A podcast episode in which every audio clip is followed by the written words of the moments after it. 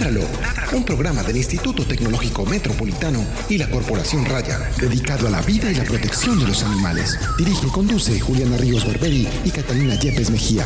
Escúchanos todos los jueves de 5 a 6 de la tarde. Ládralo, por un mañana animal libre de crueldad.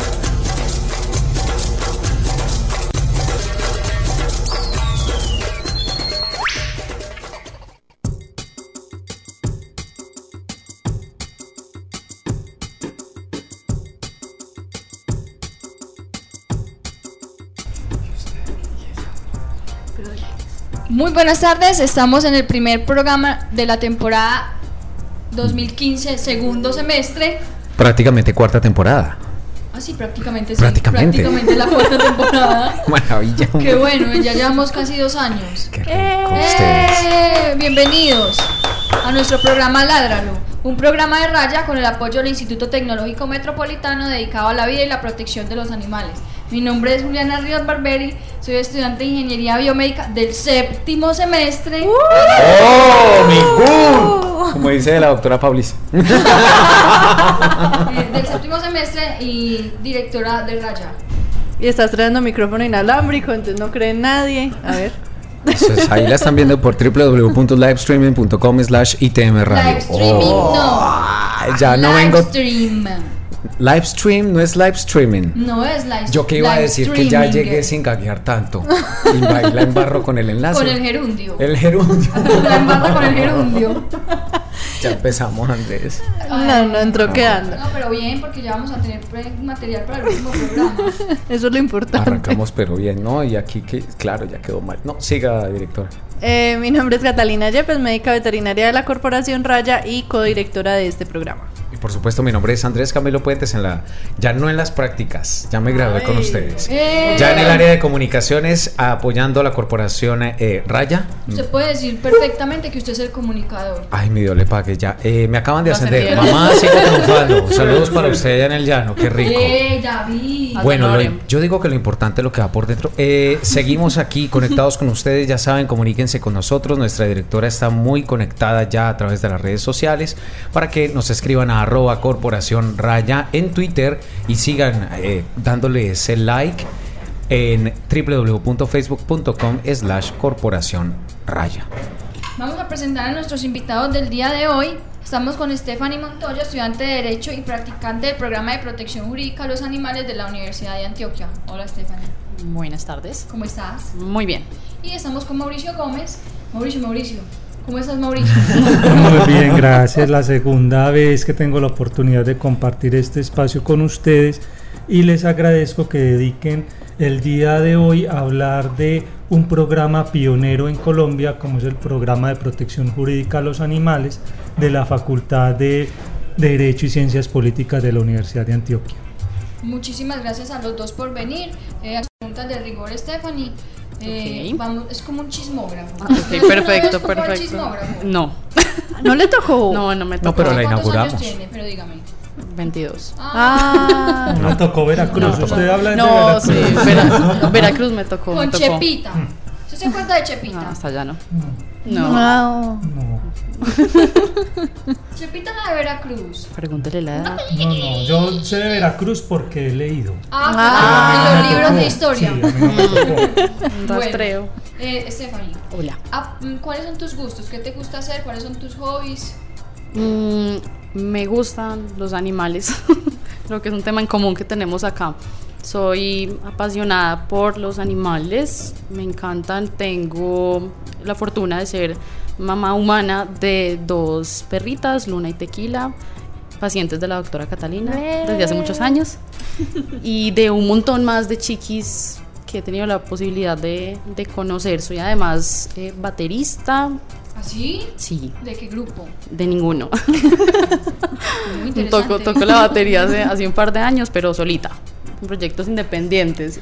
Y soy. O sea que le mandamos un saludo a tus vecinos. ¿O en sí, dónde sí, practica? Sí, a los vecinos y a, a la escuela en la que estoy. Ah, ya, Pero sobre chévere. todo los vecinos son los que más felices están. Mm, Por eh, esa afición que le ellos cogiste. sí, ellos No. muestran su, su emoción con la, la- golpeando las paredes y el techo con las escobas. Claro, te hacen hermoso, barra, te hacen barra. sí. No, están bregando a seguirla. Ah, sí, claro. Pero vení, hablemos de eso. ¿A vos te gustaría que un ser humano te molestara con una con una batería todo el tiempo? Pues no con una batería, ponete pues un, un saxofón o un acordeón en Ah, no, pero es que no es todo el tiempo, es una hora a la semana. Ah, los no. viernes a las 2 de la tarde. Ah, Para mis no, vecinos. No, no, no, es, solo, es solo una hora y con sordinas. Sino que es un poco complicado la propiedad horizontal. que es una sordina.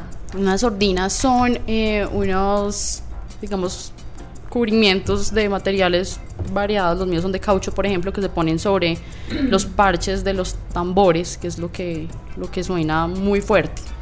Entonces, eso aplaca el sonido. ¿Y desde cuándo te dio por hacer batería? Ah, tocar.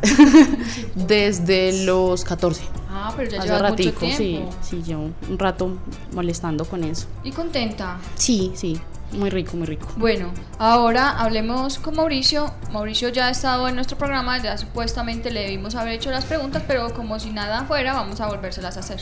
Mauricio, ¿cuáles son tus hobbies? Que ¿Qué no te me acuerdo de qué respondí la otra vez. Puede cambiar, tranquilo. No, pues son muchos. El esfuerzo mío es seguir mi carrera de donista e ir perfeccionándome.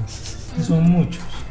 Saben que tengo, soy director de una galería de arte especializada en fotografía. Que a propósito queremos agradecerle porque nuestra exposición de los, de los ojos del olvido estuvo hasta el día de ayer. Ayer. Eh, muchas gracias a la galería por habernos facilitado el espacio de mostrar el trabajo que estamos haciendo a través de las jornadas de esterilización por las comunidades y, y estuvo ya un mes la, la- la exposición. Muy bonita la exposición, una crónica fotográfica muy interesante. Eh, pues básicamente es eso, el arte y muchos gustos por ahí regados que uno trata de, de perfeccionar con los días. Muy bien. Vamos a entonces, a- entonces, ay, llegué hablando muy bien, con la noticia de la semana. Tenemos noticia para esta semana. Sí. La Es una muy importante, muy interesante para conversar aquí, para hacer un debate, para socializar entre nosotros, ¿cierto, directora? Bueno, la noticia de la semana, eh, más que una noticia, es como una especie de debate. Es momento. Es momento. Es momento. De la noticia de la semana. noticia de la semana. En Ládralo. En Ládralo. Disculpen. La noticia debate de la semana es sobre una propuesta que se viene mencionando por ahí en las redes sociales y en los medios de comunicación sobre emplear recursos públicos para la atención médica en hospitales eh, gratuitos eh, veterinarios. Me gustaría saber cuál es la opinión de todos ustedes sobre este tema.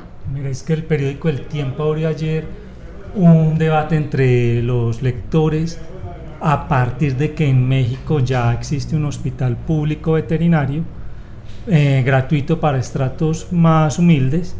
Entonces abrió acá el debate porque hay unos candidatos a la alcaldía que lo están proponiendo con mucha seguridad. El Consejo de Bogotá aprobó ya los servicios gratuitos veterinarios para estrato 1 y 2, pero hay otras personas que dicen que es imposible.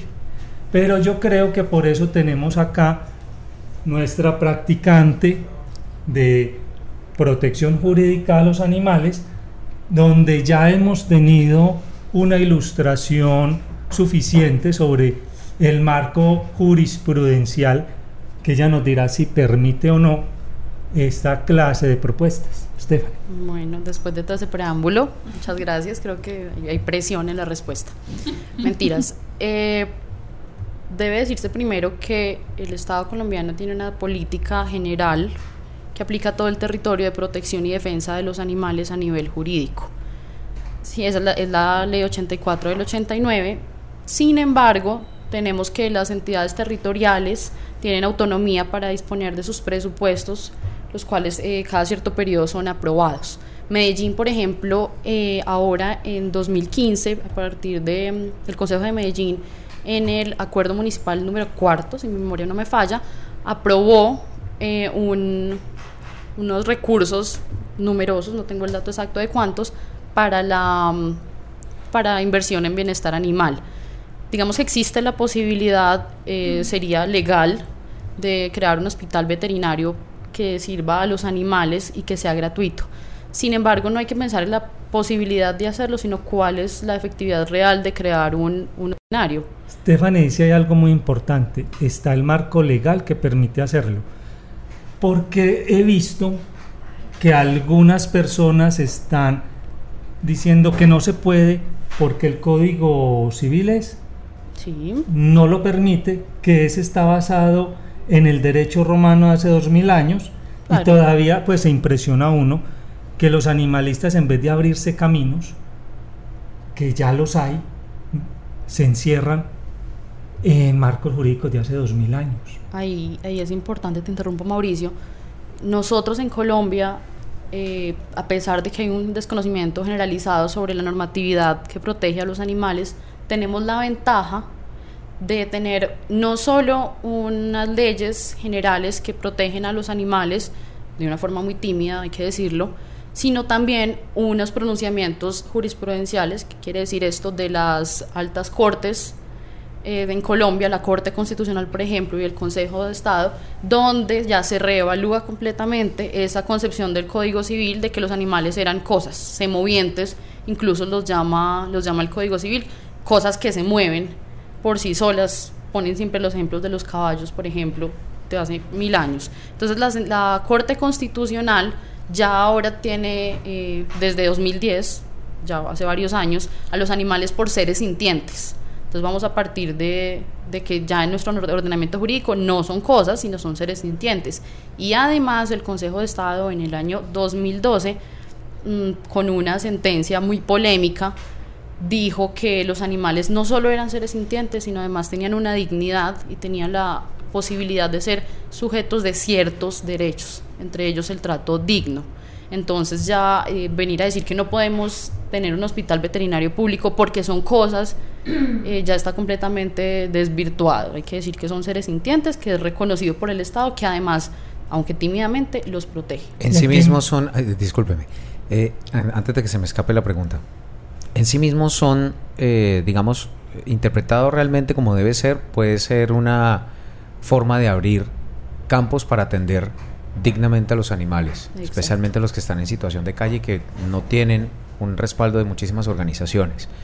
Esto no será más bien, eh, hablo de las que, personas que están criticando esta iniciativa, esto no será más bien una forma de impedir que um, organizaciones privadas estén a cargo de la protección de animales.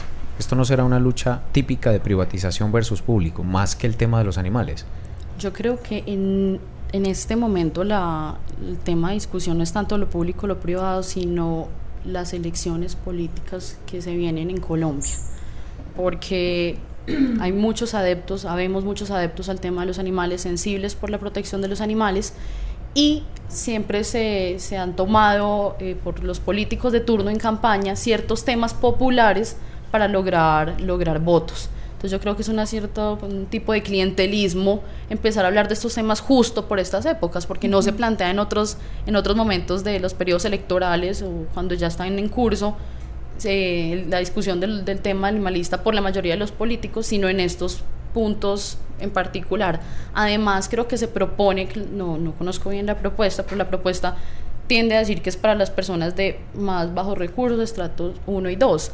Pero entonces, ¿qué pasa con estos animales en estado de en situación de calle, la fauna doméstica callejera, que no tienen ni siquiera alguien que vele por ellos? Entonces, ¿quién los llevaría? Entonces, tendría un hospital público, una unidad eh, que los que pase vigilando qué animales están en la calle los llevaría o cómo pero eso ya es la parte como operativa, pero lo importante es que y usted tiene razón de que puede que en, entre los opositores a la propuesta de atender gratuitamente a los animales de familias estratos 1 uh -huh. y 2 hayan gremios veterinarios que de pronto sientan amenazados sus ingresos y yo le digo de familias porque es que el drama que viven las familias que no tienen con qué acceder a la salud de los animales es, es muy grande.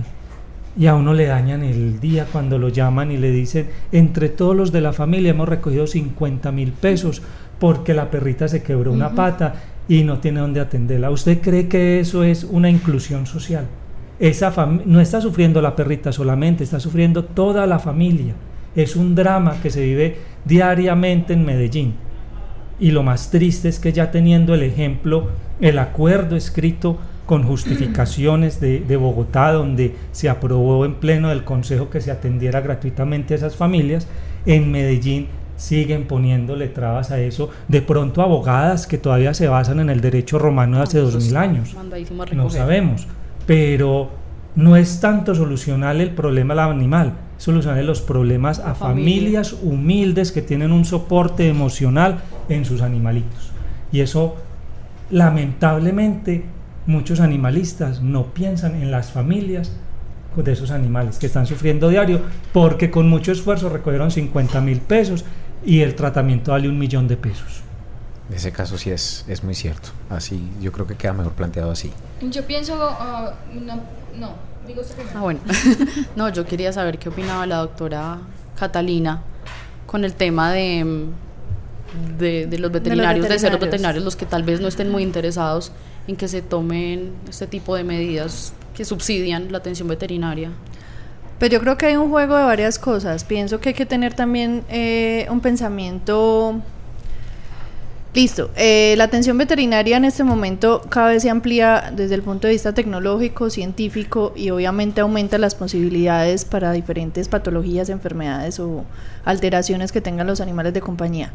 Pero creo que, que hay para todos. Pues pienso que de todas maneras tenemos una cantidad de recursos y una cantidad de de opciones que da la, posibilidad de que todos tengamos suficiente trabajo y creo que por ese factor o por esa falta de atención a esos estratos unidos no vamos a estar directamente afectados por la por la por la pues por la atención de este tipo de animales. Creo que sería más pensar en un más allá o en lo que uno puede ofrecer desde el punto de vista médico veterinario para estos animales. Puedo puedo pensar también que un hospital eh, de esta categoría puede incluso llegar a estabilizar pacientes en urgencias, eh, salvar la vida de esas urgencias eh, críticas y después plantear la posibilidad de que sea remitido a, otros especialistas y que, y que se llegue como acuerdos de pago. O sea, pienso que puede, se puede jugar con alternativas, pienso que, que, decir tajantemente que, que, no se haga pensando en los ingresos es, es egoísta. Y hay un tema que también lo ponen de obstáculo y es el presupuesto. Y yo creo que la ciudad latinoamericana, por no decir en el mundo, que más presupuesto tiene para el bienestar animal es Medellín, con casi 25 mil millones de pesos para el cuatrenio. Entonces tampoco es un obstáculo porque aquí ha habido recursos para los animales. Entonces no se hubiera podido hacer el reemplazo de vehículos de tracción animal, que en su época valió 3 mil millones de pesos. La perla. La perla que tuvo un sobrecosto de más de 4 mil millones de pesos, etcétera. Eh, diciendo un poco eso, sí, hablaba Catalina de que no va a haber una competencia, pero es que igual en este momento los animales no están recibiendo la atención, entonces ni siquiera están involucrados en los costos que manejan las veterinarias, pues viéndolo desde mi perspectiva. Eh, actualmente. O sea, no se le está quitando el cliente al, veterinario, porque esos animales generalmente están muriendo en las casas sin atención. Y segundo, hablando de lo que mencionó un poco Stephanie, pues eh, en las campañas políticas se ve de todo. Entonces uno ahora en campaña política, pues estamos pues en este momento, ya todo el mundo, todos, alcaldes, gobernadores, concejales, Diputados. Diputados son animalistas, todos se toman la foto con el perro y todos echan mano de un recurso que saben que está dando votos para, para ganar las elecciones. Eh, me parece inescrupuloso, pues, me parece... Pero Juliana, yo creo que eso es un avance. Eh, puede ser un avance, Mauricio, El problema es que no inscriban los programas con los animales ah, en la registraduría. porque si le inscriben el hospital público veterinario, ahí quedó. Pero igual pues yo te entiendo de que hay unos que que la sola fotico y no tienen en el contenido nada de animales o tienen unos contenidos de hace 5 o 6 años. Pero Medellín ha logrado que el tema de los animales se, se posicione a nivel político. Eh, esperemos pues que sean coherentes, que eso es lo más difícil en política, la coherencia. Yo ahí pienso que también es responsabilidad de la ciudadanía y de nosotros todos como electores. Primero, no dejarnos engañar por la fotico con el perrito. Segundo, vigilar que efectivamente se inscriban este tipo de, de proyectos en los planes y una vez electas estas, estas personas, controlar que en efecto cumplan lo que, lo que prometieron y por las veedurías ciudadanas, independientemente de la presión social. Hoy el uso que hacemos de las redes sociales, hay muchas formas de, de presionar a los políticos que cumplan con lo que se comprometen. Entonces no solo es el político que viene y puede que eche el cuento o lo vaya a cumplir, sino también el papel que tenemos como ciudadanos bueno, en ese control. Pregúntele a Stephanie cosas del programa de defensa jurídica de los animales que ella ensayó vamos. toda la semana. Ahí vamos, ahí Le vamos. pusieron a estudiar y todo para venir acá. Bien, mientras tanto, les quiero comentar a todos nuestros oyentes, primero saludarlos los que nos están viendo en livestream.com, ya lo estoy diciendo bien, livestream.com slash ITM Radio, así que todos por favor un saludo a la camarita. Gracias por estarnos siguiendo y por supuesto déjenos todos los comentarios en arroba corporación raya en Twitter, especialmente este tema sobre los hospitales públicos veterinarios, para que usted también intervenga en las redes y en especial sobre todos los temas que les vamos a formular a Mauricio y a Stephanie al respecto. Comuníquense en la ciudad de Medellín al 440-5135, 440-5135 para hacer las preguntas en vivo y en directo. Vamos a empezar entonces el tema del día. Eh, hablemos un poco, Stephanie, de qué es el programa de protección jurídica a los animales que en este momento se está desarrollando en la Universidad de Antioquia. Bueno, el, realmente es el nombre, es el programa sociojurídico de defensa y protección de los animales. ¿Por qué sociojurídico? El programa lleva desde 2008 funcionando en la Facultad de Derecho, adscrito al programa de prácticas, pero desde hace dos semestres se empezó a plantear, y este es el primer semestre en el que se logra completamente que sea un programa eh, transdisciplinario, por decirlo así. Tenemos la fortuna de contar este semestre con la participación de estudiantes del programa de Ciencia Política de la Facultad de Derecho y Ciencias Políticas de la Universidad de Antioquia y también con los estudiantes, cabe decirlo, voluntarios del, del grupo GEDERMA del Tecnológico de Antioquia del programa de Criminalística. Entonces este, este semestre es, es piloto porque tenemos la fortuna de no solo ser abogados discutiendo el tema jurídico, sino tener la visión también de politólogos y criminalistas.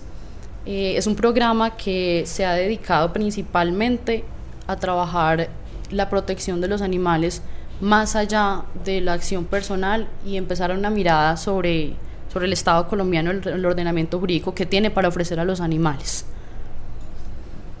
¿Qué se hace en este programa? O sea, primero antes de explicarnos qué se hace o cómo opera, eh, ¿es un curso, es algo alternativo, es una práctica obligatoria o cómo, cómo está dentro del margen académico? Bueno, para los estudiantes de Derecho, en el noveno y décimo semestre se ofrece la posibilidad de tomar dentro del programa de prácticas del consultorio jurídico, que son obligatorias, elegir entre una práctica alternativa. Es obligatorio ver una práctica alternativa, pero se puede elegir la que uno, la que uno quiera, con la que sienta más afinidad. Entre muchas se ofrece la práctica del programa sociojurídico de protección de los animales y eh, se inscriben en él las personas que están interesadas en este tema. O sea, es, digamos, casi que requisito, si bien no conocer mucho del tema, sí tener afinidad y una sensibilidad importante para poder trabajar en él. Eso en derecho. En ciencia política es un programa nuevo de prácticas que se está empezando a dar. Para ellos son electivas, como materias optativas. Y para GEDERMA del Tecnológico de Antioquia es un voluntariado que hacen ellos por el gran compromiso e interés que tienen con el tema. ¿Se puede decir que es un programa entonces transdisciplinar o interdisciplinar? Haciendo pues acotación al término. Eh, de- digamos, haciendo referencia a las personas, a las diferentes ciencias o saberes que van a realizar una práctica allí.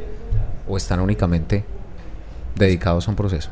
Pues yo pienso que es transdisciplinar, porque no solo además se, se unen diferentes saberes, sino que son múltiples los proyectos que se realizan, que están dirigidos a lograr eh, varios fines, fines educativos, de atención a consultas, de proyectos académicos a largo plazo, a corto plazo, foros, entonces creo que es un poco de ambas. Suena muy interesante porque realmente es novedoso. Eh, la idea surge por todas las situaciones que se han presentado específicamente de violencia contra los animales y por las iniciativas legislativas que se están haciendo en el Congreso para empezar ya programas estrictamente eh, científicos para tratar esto de, desde tantos puntos de vista? Bueno, para decir una cosita, pero creo que Mauricio me puede ayudar con esa pregunta.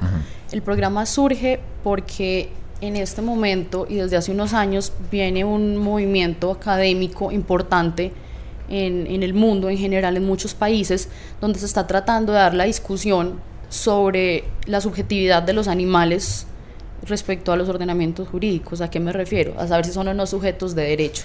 Entonces, alrededor de esa discusión de si tienen o no derechos, o más bien tienen derechos porque son parte del medio ambiente, o porque no sirven a los humanos, en las diferentes teorías que hay, se empieza a hablar de esa necesidad de incluirlos en, los en los ordenamientos, en sus leyes, en sus políticas públicas, y a eso responde la Universidad de Antioquia, con, digamos, el, el fin muy importante de la universidad, que es el, es el ser pluralista. Entonces, desde una teoría no especista, en la que solo es importante el, el ser humano y antropocentrista, sino en la que tenemos que tener en cuenta que cohabitamos con otras especies, es importante que ese pluralismo se vea reflejado también en el programa académico que ofrece la universidad. Entonces responde, digamos, este programa a las, a las situaciones sociales actuales, los problemas que tenemos de, de violencias hacia los animales, pero también a los movimientos académicos y a las discusiones que se dan respecto del tema. La Universidad de Antioquia siempre ha sido pionera, no solo en el tema de los animales, sino en varios temas sociales, porque es de las pocas universidades que realmente hace honor al término universidad. Se convive con gran cantidad de eh, movimientos sociales que tienen raíces académicas. En la Universidad de Antioquia hace ya 20 años empieza a surgir como primera universidad en Colombia las iniciativas de grupos de defensa animal conformados por estudiantes. Y de ahí se empiezan a desarrollar actividades.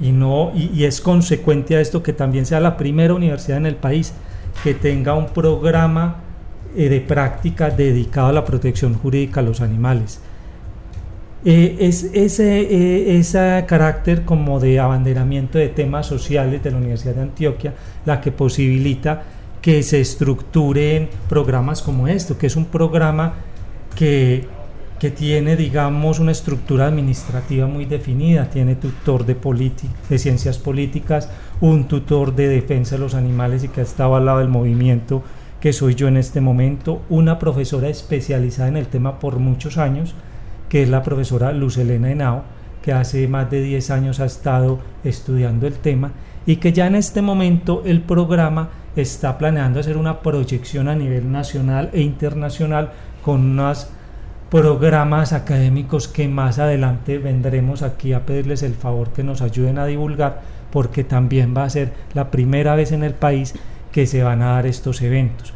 Entonces es como esa convivencia con las diferentes eh, fuentes del saber y los movimientos sociales, lo que ha permitido que la Universidad de Antioquia, a pesar de tener también eh, personajes en el derecho de la facultad muy ortodoxos en algunos temas, también den espacio a temas tan novedosos como este. Y seguramente va a haber mucha gente, muchísima gente, que uno piensa que no, pero que van a estar interesados en este tipo de programas. Pues es que en este momento tenemos estudiantes de derecho, ¿cuántos tenemos de estudiantes de derecho? Somos, no tengo el dato exacto, somos más de 10 estudiantes. Más de 10 estudiantes de Derecho, 3 estudiantes de Ciencias Políticas y unos 7 estudiantes de Criminalística. Esto es increíble, que ver ese interés y que todos los martes estemos reunidos discutiendo estos temas políticos y jurídicos alrededor de los animales. Y voy a hacer aquí eh, el servicio social. Los martes entre las 10 de la mañana y las 2 de la tarde en el antiguo edificio de Derecho, detrás del edificio San Ignacio, lo que llamamos el Paraninfo, están los estudiantes de la práctica atendiendo consultas sobre el tema de la defensa de los animales. Ládralo, ya saben ustedes, ladren todo este tipo de información porque esto es servicio social aquí en nuestro programa. Eh, ¿Qué tipo de consultas se atienden allá? ¿Qué, ¿Cómo pueden las personas acercarse para una consulta? Bueno, el programa funciona eh, con su, digamos, parte académica en la que los estudiantes nos preparamos mm, muy bien y muy profundamente en la normativa vigente nacional e internacional respecto de la protección jurídica de los animales. Y en ese marco no solo generamos productos académicos con los fines de los que hablaba Mauricio, de generar luego eventos de mayor alcance, sino que también nos centramos en los problemas coyunturales y son la atención a las consultas que tienen las personas de diferente tipo que tienen que ver con la protección de los animales. Entonces el consultorio, eh, la práctica del consultorio atiende tanto consultas sobre la, la normativa vigente, gente, pues, personas que quieren saber qué, se puede, qué se puede hacer en la protección jurídica de los animales, qué normativa existe, qué se ha dicho, qué hay en Medellín, pero también atendemos, y esto es muy importante, consultas sobre casos de maltrato y violencia contra los animales. Entonces en el consultorio mm, no somos una, una, entidad que, ante la cual se haga denuncias, sino, eso hay que dejarlo muy claro, sino que somos una ayuda para conducir a las personas para que se hagan las respectivas denuncias ante las autoridades respectivas o se tomen las acciones que sean necesarias para evitar, controlar y dar solución a este tipo de situaciones que violentan a los animales en Medellín. Orientación y acompañamiento. Es como un asesoramiento a las personas que tienen dudas sobre de pronto esto, ¿qué debo hacer? He visto este caso, ¿qué debo hacer? Y sabe que es lo más interesante, que nos ha servido mucho la experiencia de los estudiantes de criminalística, porque si bien los estudiantes de derecho orientan a la gente en los procedimientos legales y cómo usar todo ese andamiaje estatal, hay detalles probatorios que los de criminalista y criminalística le dicen a la gente cómo obtenerlos. Nosotros no sabemos, por ejemplo, lo de cámara, lo de recoger muestras. Entonces todo esto se va a combinar para que en un mediano, un corto plazo haya ya un personal especializado para llevar más eficientemente a los maltratadores de animales ante la justicia. Eso, eso me estaba preguntando yo, ¿qué hacía un estudiante de criminalística ahí? No, y sobre todo que es un voluntariado y que tienen más de siete estudiantes, pues me sorprende el interés de... Y el primer evento que vamos a hacer este semestre va a ser con ellos en, en la universidad de ellos, en el tecnológico, porque hay un interés creciente de los estudiantes de criminalística en aportar en todo ese procedimiento que pues ellos desarrollan muy científicamente para recoger pruebas y aportarle ya a los estudiantes de derecho. Guardando las proporciones porque ellos, digamos, exponen mejor sus intereses, este grupo en particular, GEDERMA, se ha concentrado en ver la criminalística no solo desde lo que comúnmente se ve, que es respecto de cadáveres humanos, cómo ver lesiones, cómo ver heridas, la escena del crimen, sino también de analizar y estudiar los crímenes contra la naturaleza y contra el medio ambiente. ese, es ah, la, el enfoque de Gederma. Entonces este grupo de chicos y unos asesores bastante comprometidos lo que hacen es pasar todo ese conocimiento de la criminalística en favor de la naturaleza y de los animales, particularmente con el caso de las violencias hacia los animales, ellos pueden decirnos, por ejemplo, la, la, ley 84 de la que hablaba al, al principio, nos establece qué conductas pueden tenerse como violencia o maltrato animal. Entonces es quemar, lesionar, atropellar, envenenar, un montón de conductas que nosotros, para nosotros son eso y ya, lo que dice en el papel. Pero ellos saben precisamente cuándo es con un arma de fuego, o con un arma blanca, o con un arma cortopunzante. Entonces ellos proporcionan ese conocimiento que es muy específico y es muy valioso para las investigaciones que nuestras autoridades hacen respecto de, de las violencias contra los animales. Y yo, según tu experiencia y como el, el contacto con esa parte mm, jurídica y también ya ahora de criminalística, ¿has visto que desde la, desde la perspectiva estatal si se esté haciendo como un énfasis en eso y si se hagan unas investigaciones pertinentes o simplemente eso se queda como, ah, bueno, no, es un animal y ya, o cómo es la cosa? Bueno, es importante decir que por la normativa que hay en Colombia es obligación de las autoridades atender a estas denuncias como cualquier otra denuncia cualquier inspección. Exacto. Entonces, en Medellín particularmente tenemos la ventaja de contar con la inspección ambiental. Entonces, desde la inspección ambiental se reciben estas denuncias con la misma rigurosidad que una denuncia eh, de otro caso y desde allá se deben tramitar y se tiene la obligación de, de tramitar la inspección ambiental ubicada en, en la UPJ al frente del, del Parque de los, de los. Deseos.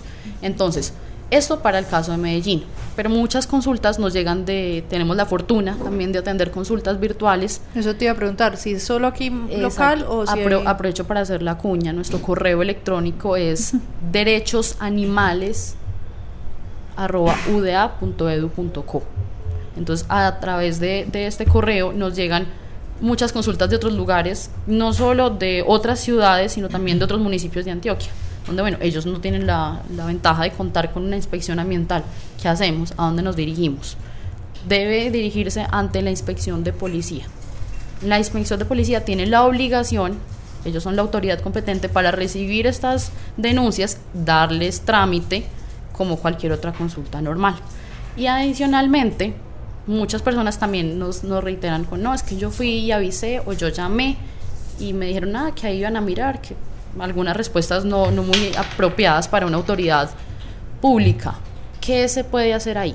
La Procuraduría General de la Nación dio, eh, eh, expidió una resolución donde conmina a todas las, las autoridades que tengan que ver con el tema a aplicar los lineamientos de la ley 84 del 89. Más aún, por ejemplo, para Antioquia y para Medellín, que tenemos eh, ordenanzas departamentales y acuerdos municipales que son muy específicos con el tema.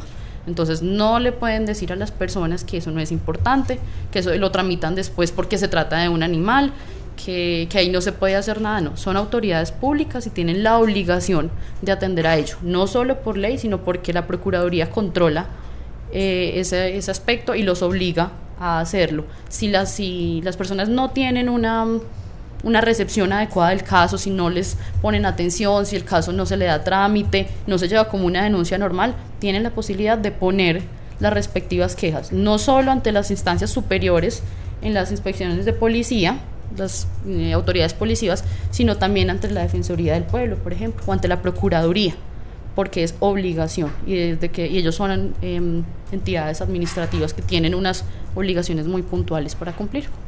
El consultorio, además de dar esa ase- asesoría inicial, le hace un seguimiento a esos casos o se entera si la gente verdaderamente eh, va y sigue los consejos, digamos de alguna manera que ustedes les dan, si, el, si el- la denuncia siguió. Bueno, inicialmente lo que se hace en el consultorio es recepcionar el caso, bien porque la persona va en nuestro horario de atención, que es martes, repito, martes, eh, todos los martes de 10 de la mañana a 2 de la tarde. Estamos en el consultorio de la antigua Escuela de Derecho, Girardot con Ayacucho. Eh, ¿Qué, qué? 10 a 10 qué? a 2, 10 a 2 de la tarde. Ahí estamos siempre reunidos el grupo, entonces se reciben las consultas personales, pero también las consultas del correo. Entonces, la, en la práctica recibe las consultas, las estudiamos entre todos, porque no es que se tenga, como en muchas prácticas, a un estudiante que contesta solo y él mira a ver qué le dice a la persona, sino que se discuten en el grupo por aquello de que contamos con, con profesionales de distintas áreas, contamos con el apoyo de Mauricio, que tiene experiencia también en el tema desde otra mirada, más allá de lo jurídico. Eh, se, se decide qué respuesta darle a la persona, se elabora un concepto y se le remite a la persona ese concepto, bien por escrito personalmente o por eh, respuesta del correo electrónico. Por por lo general, cuando son denuncias, la persona queda con las instrucciones de cómo hacer una denuncia y cómo radicarla. Hasta ahí, por lo general, llega nuestra, nuestra función. Sin embargo, tenemos la fortuna de que la inspección ambiental ha sido presta a, participar del programa y nos ayuda dándole seguimiento a esos, a esos casos para ver cómo están. Ello depende también de que la persona cumpla pues, con los, las sugerencias que se le hacen desde el consultorio.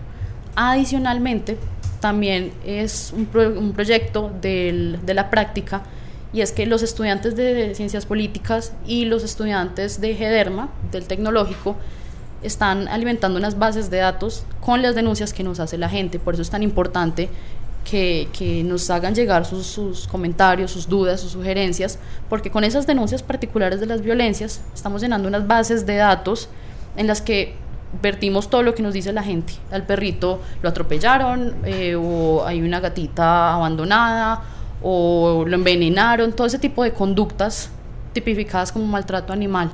porque es el pensado a mediano y largo plazo del proyecto, del programa, hacer un observatorio sobre las violencias y los maltratos hacia los animales. ¿Y esto qué va a hacer? Va a dar cuenta en Medellín, en Colombia, digamos, donde más recibimos las, las denuncias, cómo se dan esos, esos, casos de maltrato, cuáles son las violencias que se están generando en el área metropolitana. Entonces, en ese sentido, también contamos con la posibilidad de cotejar esa base de datos con la inspección ambiental para ver cómo se dio trámite y qué pasó después de que la persona fue y, eso de la denuncia. Entonces, también es un tipo de control, pero contamos con la, la fortuna de tener esa, ese apoyo de la inspección ambiental. Hablando de los casos que estás ahí mencionando, ¿cuáles son los más comunes? ¿Qué es lo que más llega para, para consultar allá? Bueno, eh, como hablaba al principio, tenemos dos tipos de consultas frecuentes. La primera es sobre qué se puede hacer, qué normativa hay, más general, y las que son aterrizadas a casos concretos.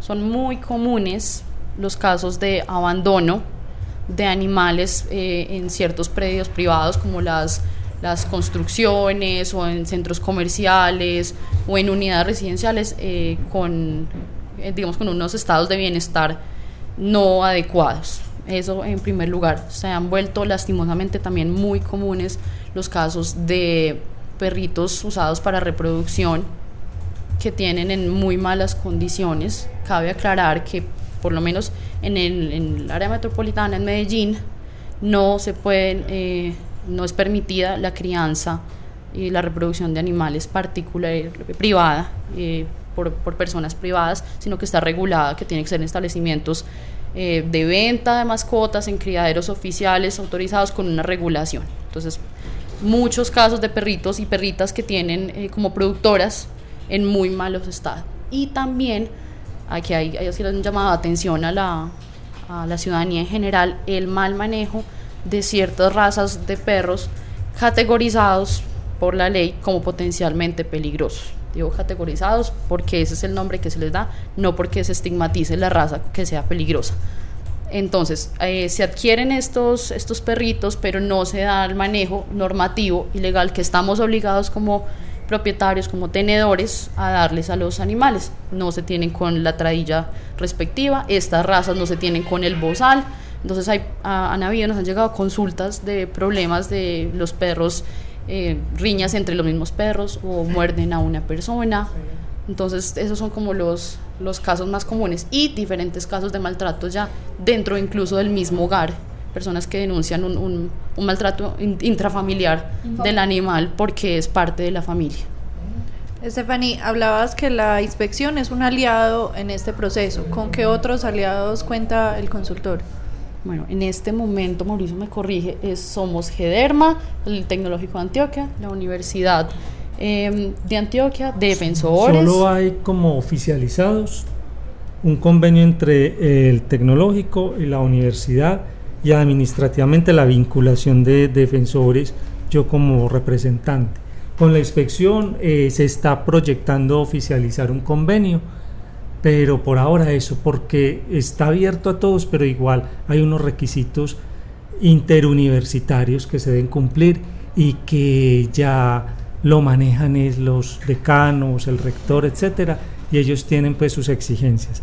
Por ahora están estos dos y proyectando que la Secretaría de Gobierno también le podamos ser útiles a la Secretaría de Gobierno. En ese orden de ideas, Gederma, ¿cómo se ve a futuro? Hay que preguntarle a Germa. el consultorio. Eh, el consultorio. ¿Qué, proyección a futuro tiene? La práctica. sí, sí, la práctica, el programa. El programa. Bueno, eh, por ahora es muy importante que decir que una de las líneas principales de, de, la práctica es lograr la educación. Entonces, no solo, no solo se trabajan los problemas coyunturales de los casos con los animales, las violencias, los maltratos, sino también el, empeñarse por educar a las personas sobre, sobre el trato para con los animales. Pero mire cómo empezó el programa, empezó con dos estudiantes y ahora hacemos la cuenta, llevamos 17. ¿En cuánto, cuánto tiempo lleva el programa? Lleva cuatro, sí, lleva ha hecho actividades como exposiciones, cosas educativas, pero impactando al personal estudiantil cada vez es más grande y yo creo que si esa proyección sigue va a haber que poner más requisitos para entrar porque es que ya 17 Eso iba a decir estudiantes, yo. Y si un estudiante quiere hacer parte, hay unos cupos, Hay, hay unos cupos, limitados. Hay unos cupos Entonces, limitados. cada vez el programa dentro de la facultad es más cobra más importancia y ese es el primer logro, porque el gremio de los abogados es muy ortodoxo y para que el programa de defensa jurídica de los animales esté en el punto que está, yo sé que no ha sido fácil. Yo he estado colaborando varios semestres con ellos y he visto que es un proceso, ya se están posicionando en la facultad, ya van a tener página web exclusiva del Claro. programa, ya tienen, digamos, un personal asignado importante, primero era una sola persona, ya son Ya son tres, tres asesores. eh, tienen una sede, entonces cada vez se fortalece más la presencia del programa y a futuro también está la asesoría a otras universidades que lo quieran montar. Ya tenemos la petición de una universidad privada en Bogotá que quiere hacer también el programa de, de protección jurídica a los animales. Eh, es como ir eh, sensibilizando no solo al interior de la universidad, sino a otros entes académicos para que se sumen a, la protección jurídica a los animales. a mediano plazo, y reitero la invitación, eh, está planeado hacer una actividad académica de categoría nacional e internacional en la que se discuta el tema de el- la protección jurídica de los animales y la protección de los animales desde las diferentes áreas. Se planea hacer en el primer semestre de 2016, orientada también a mostrar la relevancia de discutir estos temas por lo que implica, no solo para los animales y la importancia que ellos tienen, eh, desde los individuos que son, sino también por cómo se ve reflejada ese, ese trato y esa conducta que tenemos hacia los animales en nuestras mismas relaciones sociales. Entonces es un evento académico que está en construcción, se realizará en el primer semestre del próximo año y la idea es tener eh, la posibilidad de discutirlo y que se siga haciendo periódicamente. Eh, vamos a escuchar una canción, mientras tanto, un ratico, para que nos dispersemos un poco. Y ya regresamos aquí en la de Lobo.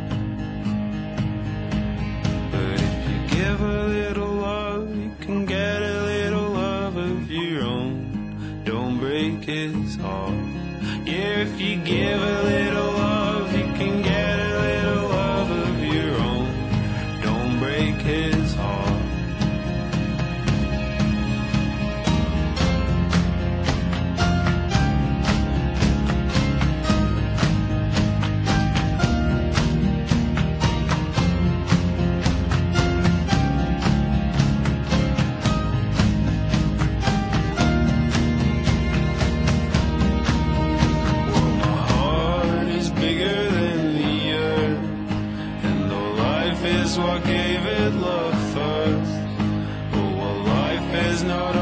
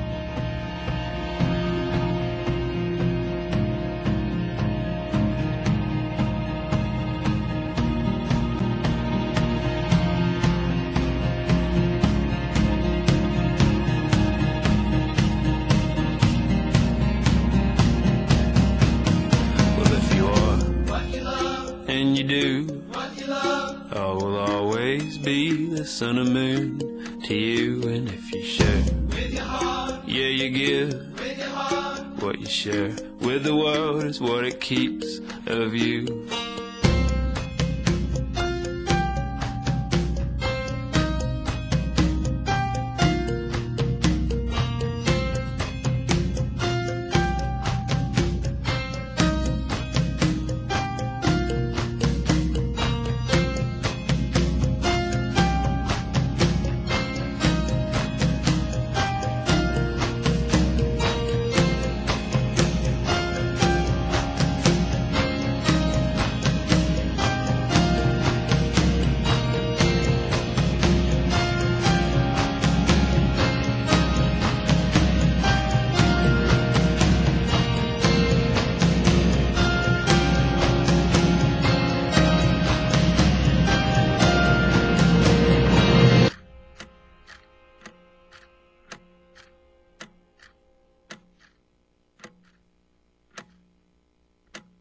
Estás escuchando Ládralo a través de la señal en streaming de ITM Radio.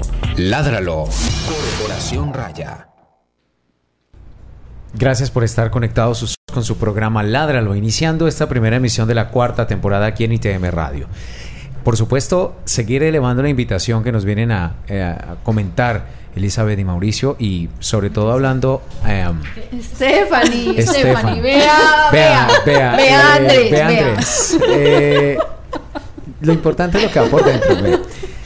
Estábamos hablando hace un momento de por Dios, de por Dios. Yo pongo esto en los bloopers directos. Ya llevas dos. Llevas dos. Inauguraste bien, inauguraste dos, llevo como seis. bien.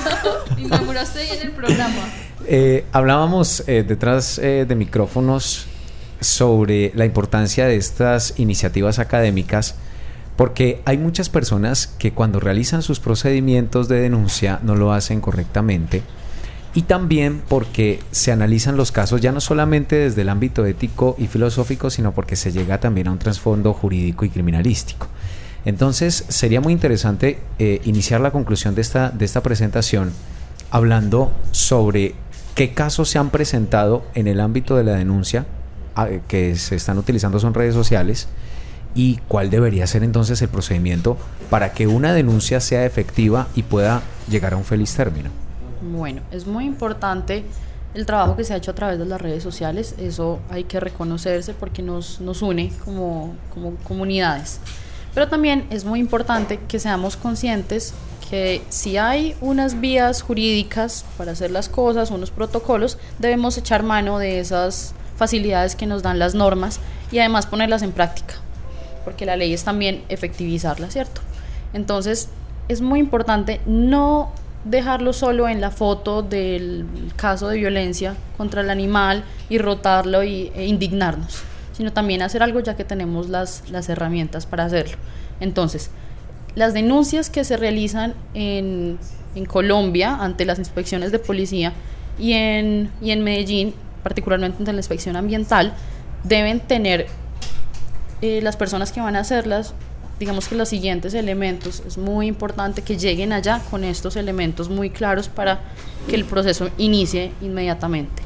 Y es que si bien la persona puede pedir que se guarde su identidad y que sea confidencial, usted sí debe ir personalmente y a la policía, darle su nombre completo, cuál es su dirección, sus datos como ciudadano que está poniendo la denuncia. Adicionalmente debe plantear cuál es el caso de maltrato animal y puntualizarlo. Es un perro, es un gato, es un ave, es un caballo, etcétera, y en qué situación está el animal. Adicionalmente, si es en una casa o en una propiedad privada, dar la dirección exacta de donde se está perpetuando este, este maltrato. No decir, "Ay, a dos casas de, la, de mi Eh, casa. No, no. Exacto. Exacta. Es muy importante que tengan la nomenclatura exacta para evitar, ahorita hablamos tras micrófonos, evitar que la policía eh, genere todo un, un movimiento y movilice sus unidades y cuando llegue al lugar de los hechos la dirección no exista o no sea ese el lugar o se confundió la persona o la casa no tenía puerta amarilla sino que resulta que la puerta era verde. Entonces esto tiene la misma seriedad que una denuncia em, particular por otros temas. Entonces debe tenerse muy claro cuál es la dirección del lugar y si se tiene el nombre de la persona que es el presunto maltratador del animal y sus datos.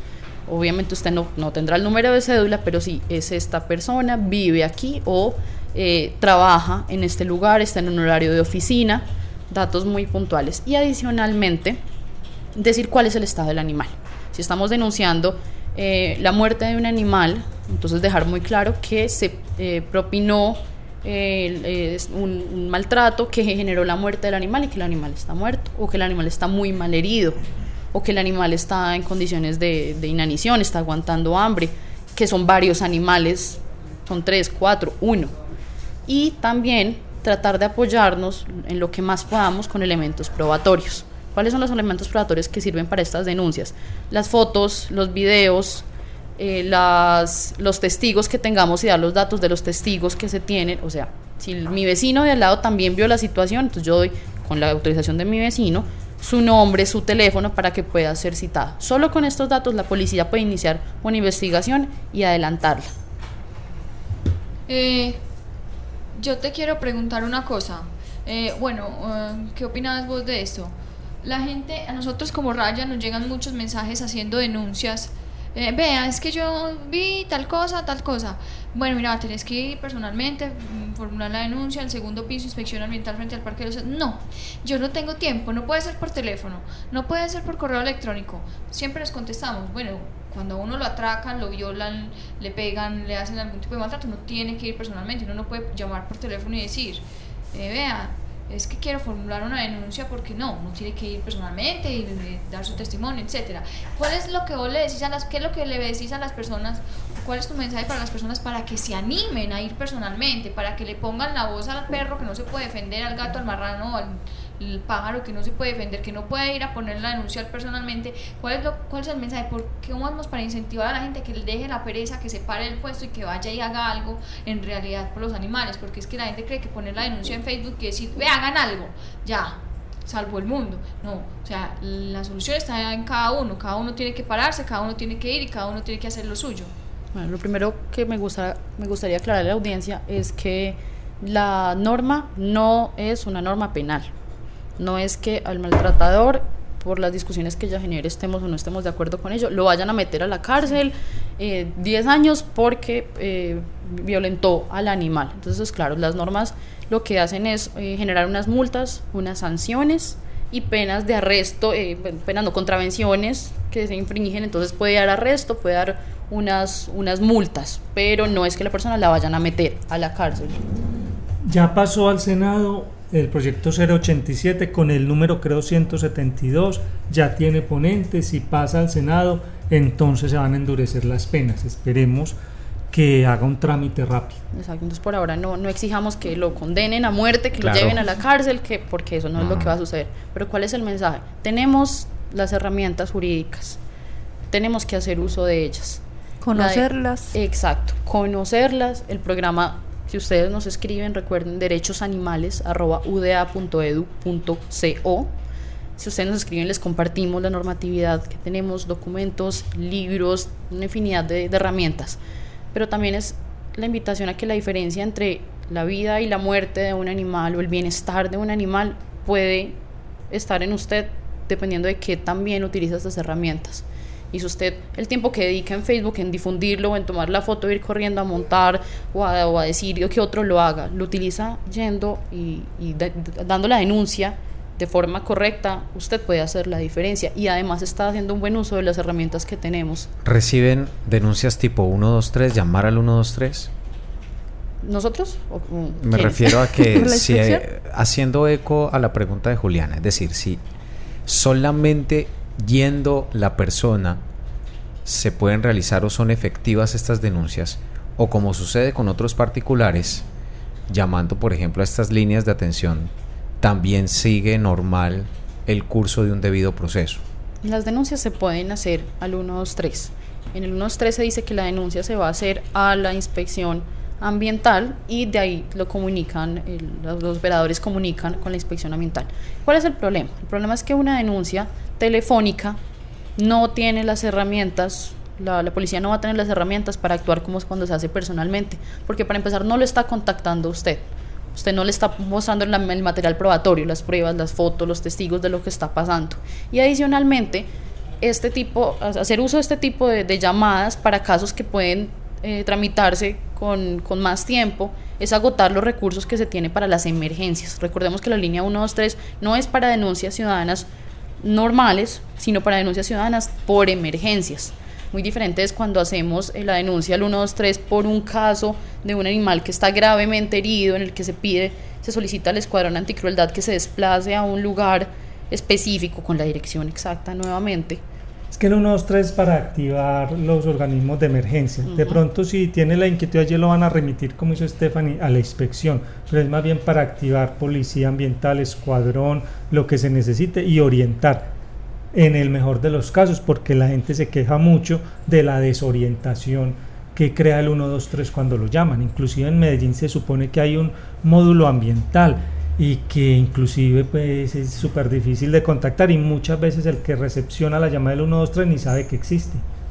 Eso sí es muy interesante aclararlo porque pues para los que van a emitir alguna denuncia es mejor entonces ir personalmente.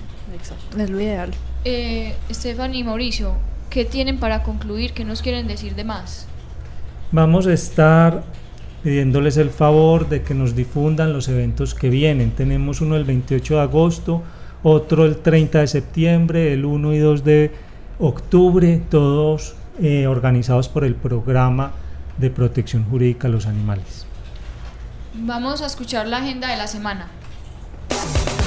Eventos, campañas, jornadas de vacunación, esterilizaciones, encuentros, conferencias. Todo en la agenda de la semana en Ládralo. Ahora sí, Mauricio. Dígame, ¿dónde? ¿Todo? ¿Cuándo? No, Cada dato no, por datico. Eh, la próxima es el 28 en el. Instituto Tecnológico, 28 de pero agosto. el mensaje es que la vamos a estar molestando para que nos difundan Con la programación gusto. que tenemos este semestre con el programa de defensa jurídica a los animales y aprovecho para hacer un reconocimiento a la fundadora del programa, que es pionero en Colombia, que es la profesora Lucelene Henao. Si no es por la persistencia de ella, esta ayuda a la, a la comunidad y a los animales no existiría. Sí, yo creo que la señora Lucelena ha sido una pionera en la defensa de los animales, sobre todo desde la parte jurídica desde hace mucho tiempo y tiene un pequeño retoño que se dedica prácticamente a lo mismo y Sí. pues es- han sido unos Ni tan unos pequeño. actos Es bajito. pequeños. Es bajito. No, no, no, no, no es bajito. él estaba acá. Sanchito. Muy bien. eh, que han ayudado los dos mucho, han aportado mucho desde la parte jurídica a todo este tema del bienestar de los animales. Eh, mañana, viernes 14 de agosto, va a haber una jornada de implantación de microchip en, la, en el Salón Social de la urbanización Cruz Bloque, abierta la Cruz Bloque, calle 10 y, ¿qué? Calle 79 WF 24B69, desde las 8 de la mañana hasta las 2 y 30 de la tarde. El sábado 15 de agosto en el Festival Medellín Saludable en la UBA La Libertad, cerca al tanque de PM en la calle 5717B50. Eso no es... Ah, no. Y Este el- sábado. Sí, este sábado. El domingo 16 de agosto en la jornada de bienestar animal en el barrio Pedregal Comuna 6, parque llamado Antigua Estación de Pedregal en la calle 103C con carrera 71 y el martes en la urbanización Cantares 3 en el sector Nuevo Occidente eh, desde las 8 y media hasta las 2 y 30 todos los días. Eh, recordemos que esta- eh, toda esta información la pueden encontrar en la página Medellín Mi Casa de Facebook de la Secretaría de Medio Ambiente de Medellín y todas estas jornadas son gratuitas, son jornadas de implantación de microchip. Microchip es un dispositivo de identificación, no es un GPS, no es un sistema de rastreo, es un dispositivo de identificación que nos va a ayudar en caso de, de encontrar o perder nuestro animal de compañía.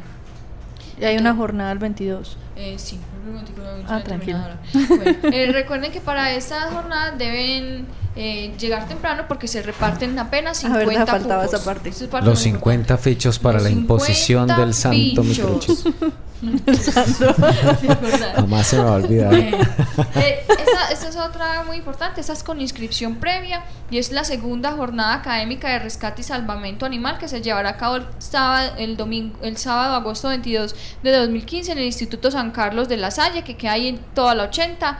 Eh, tienen que inscribirse al correo jorna, joprada, joprada, arroba lasallistadocentes.edu.co o pueden llamar al teléfono 320-1999, extensiones 125 y 177.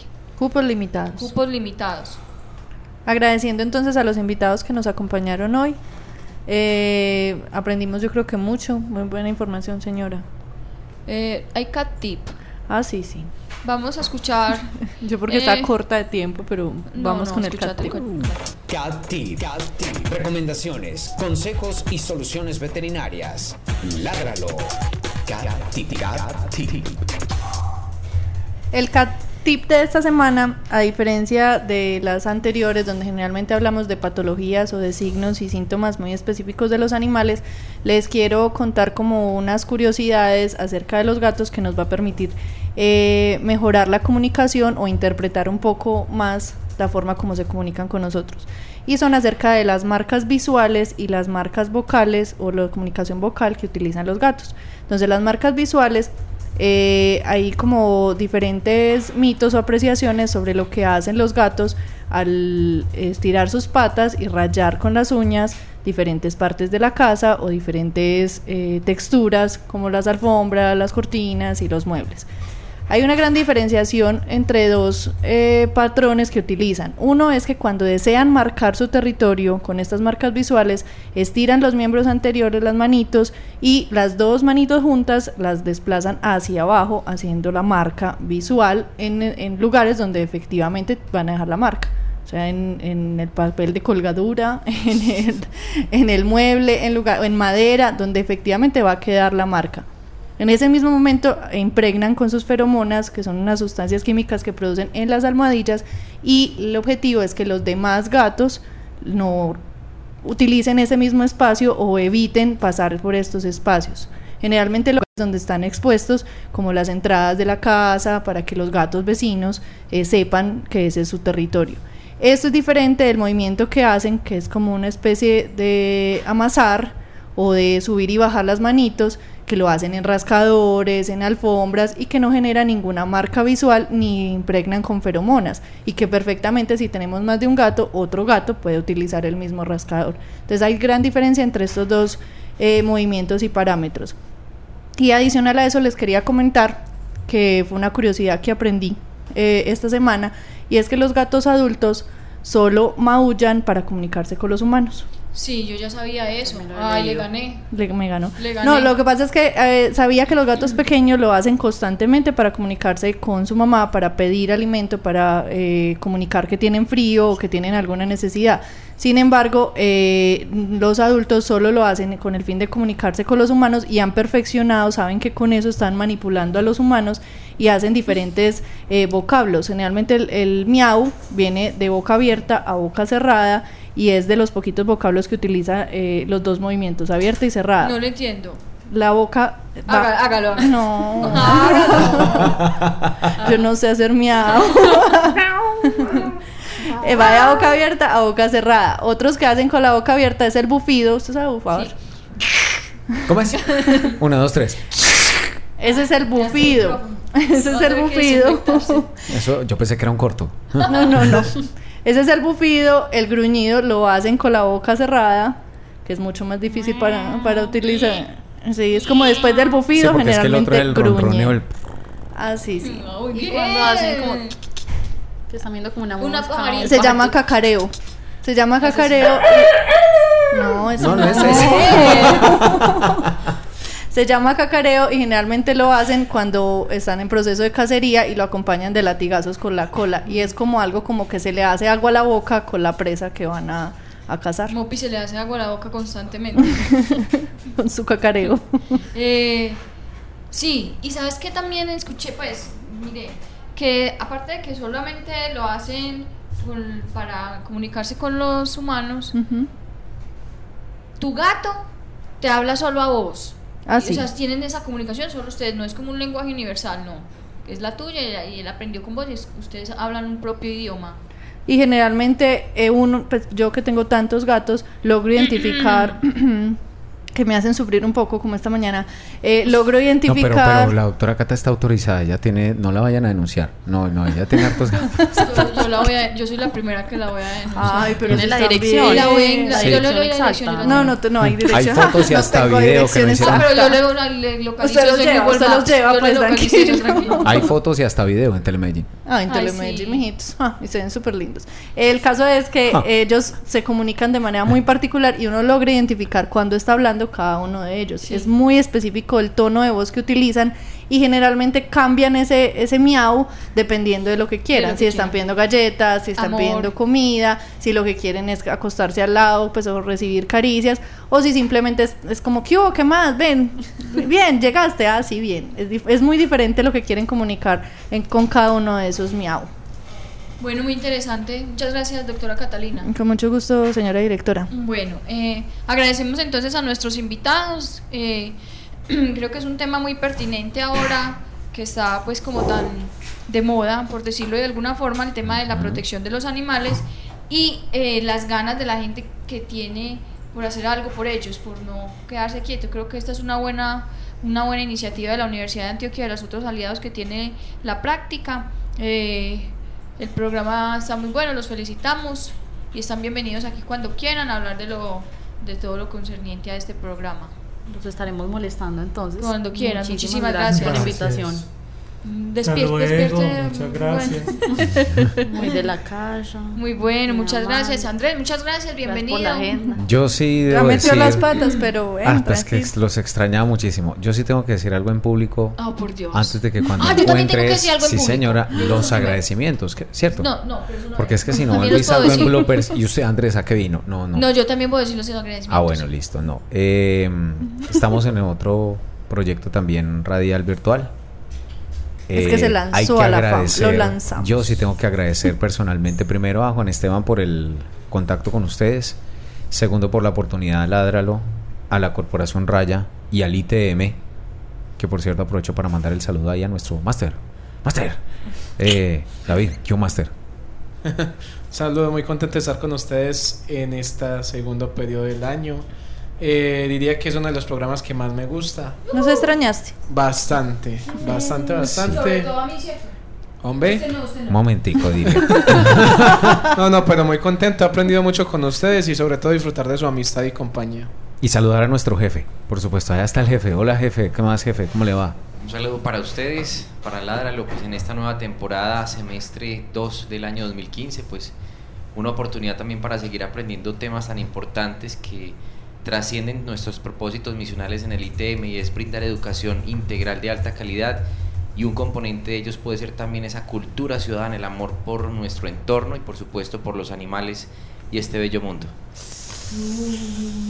Jefe, Como qué siempre, pena pero cuando inspirado. acaba esos, esos, esos, mejor dicho, se, eso vea, se retutió todo esto.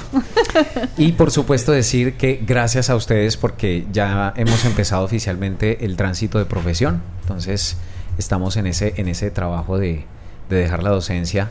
Un saludo para todos. Ustedes saben que hay que mandar ese saludo porque son los primeros oyentes que están ahí. Muchachos del. Mañanet de Medellín.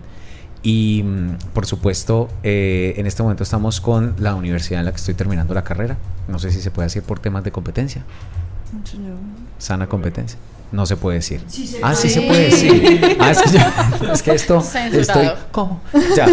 Eh, con la Católica del Norte, con la Fundación Universitaria Católica del Norte, estamos en la emisora virtual eh, que se llama así, Católica del Norte, y el programa se llama UCN Noticias. Están con el conductor. Felicitaciones. Y un abrazo para Juan. Estamos trabajando con Juan, Esteban. Un saludo. Juana ya hace toda la parte política, opinión y la de humor. Eso es feliz haciendo la de humor. Claro.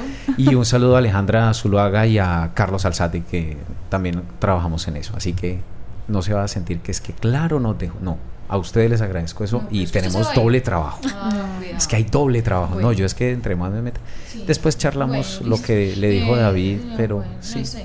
Eh, vamos a dar los agradecimientos de siempre. Carlos Pérez por la, la música del principio que oyen siempre. A José Julián Villa por la de fondo. Y pues a Andrés. Y a Gretel Álvarez por Gretel. los diseños. Y a Andrés por las cortinillas. Que le vamos a seguir haciendo a unas seguir para haciendo. esta temporada, por supuesto que sí. Eh, quiero decir algo antes de que terminemos nuestro programa.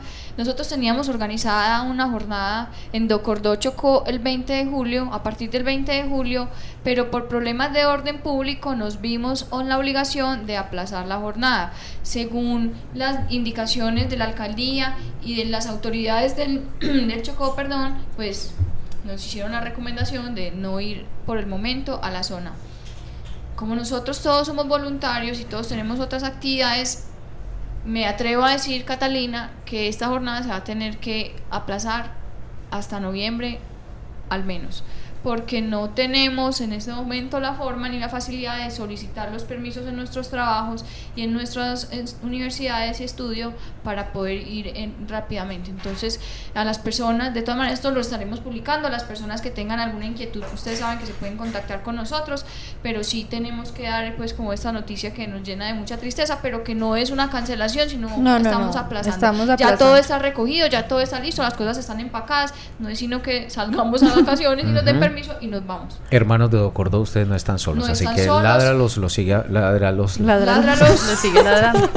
Ládralos, estará por allá en algún momento y con raya, con decoración. Debería- de raya. deberíamos de hacer emisión desde allá. Perfecto. Sí, La- no, no, la idea sí es que eh, estaremos programando lo más pronto que, que se pueda. Como les explicó Juliana, les recordamos que todo el trabajo que nosotros hacemos es totalmente voluntario, no, no recibimos eh, ningún, eh, ¿cómo se dice? Remuneración Remuneración. de esta labor y que pues obviamente tenemos que dedicarnos a muchas otras labores para poder sobrevivir. Entonces es un poco complicado que por fuera de esos de esos periodos de digamos entre entre comillas vacaciones de mitad de año y de finales de año sea posible salir todos pues en, en- en la jornada. Entonces estamos dependiendo de reorganizar y pues, pues, que esto también nos va a generar como unos cambios en las en las jornadas del próximo año. Entonces en eh, estamos como cuadrando esa agenda para comunicarles, pero pues que, que sepan que ahí estamos presentes y que no y que no, no, no, que aquí estamos y que todo está no compradito, todo está. todo está listo para ir. todo lo está único listo. que necesitamos es permisos. Muchas gracias. Muchas gracias a todos. Nos oímos el próximo jueves. Chao. Gracias, adiós. Ládralo, un programa del Instituto Tecnológico Metropolitano y la Corporación Raya, dedicado a la vida y la protección de los animales. Dirige y conduce Juliana Ríos Barberi y Catalina Yepes Mejía. Escúchanos todos los jueves de 5 a 6 de la tarde. Ládralo, por un mañana animal libre de crueldad.